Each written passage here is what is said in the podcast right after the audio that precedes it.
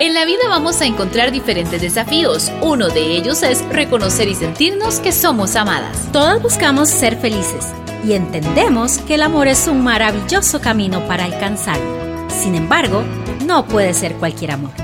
Hola, soy Stephanie Campos. Y Erika Zúñiga. Y queremos decirte que somos amadas. En este podcast vamos a reír, llorar, crecer, sanar y renovarnos para ser mujeres plenas, completas y felices que han encontrado en Jesús el amor que necesitan.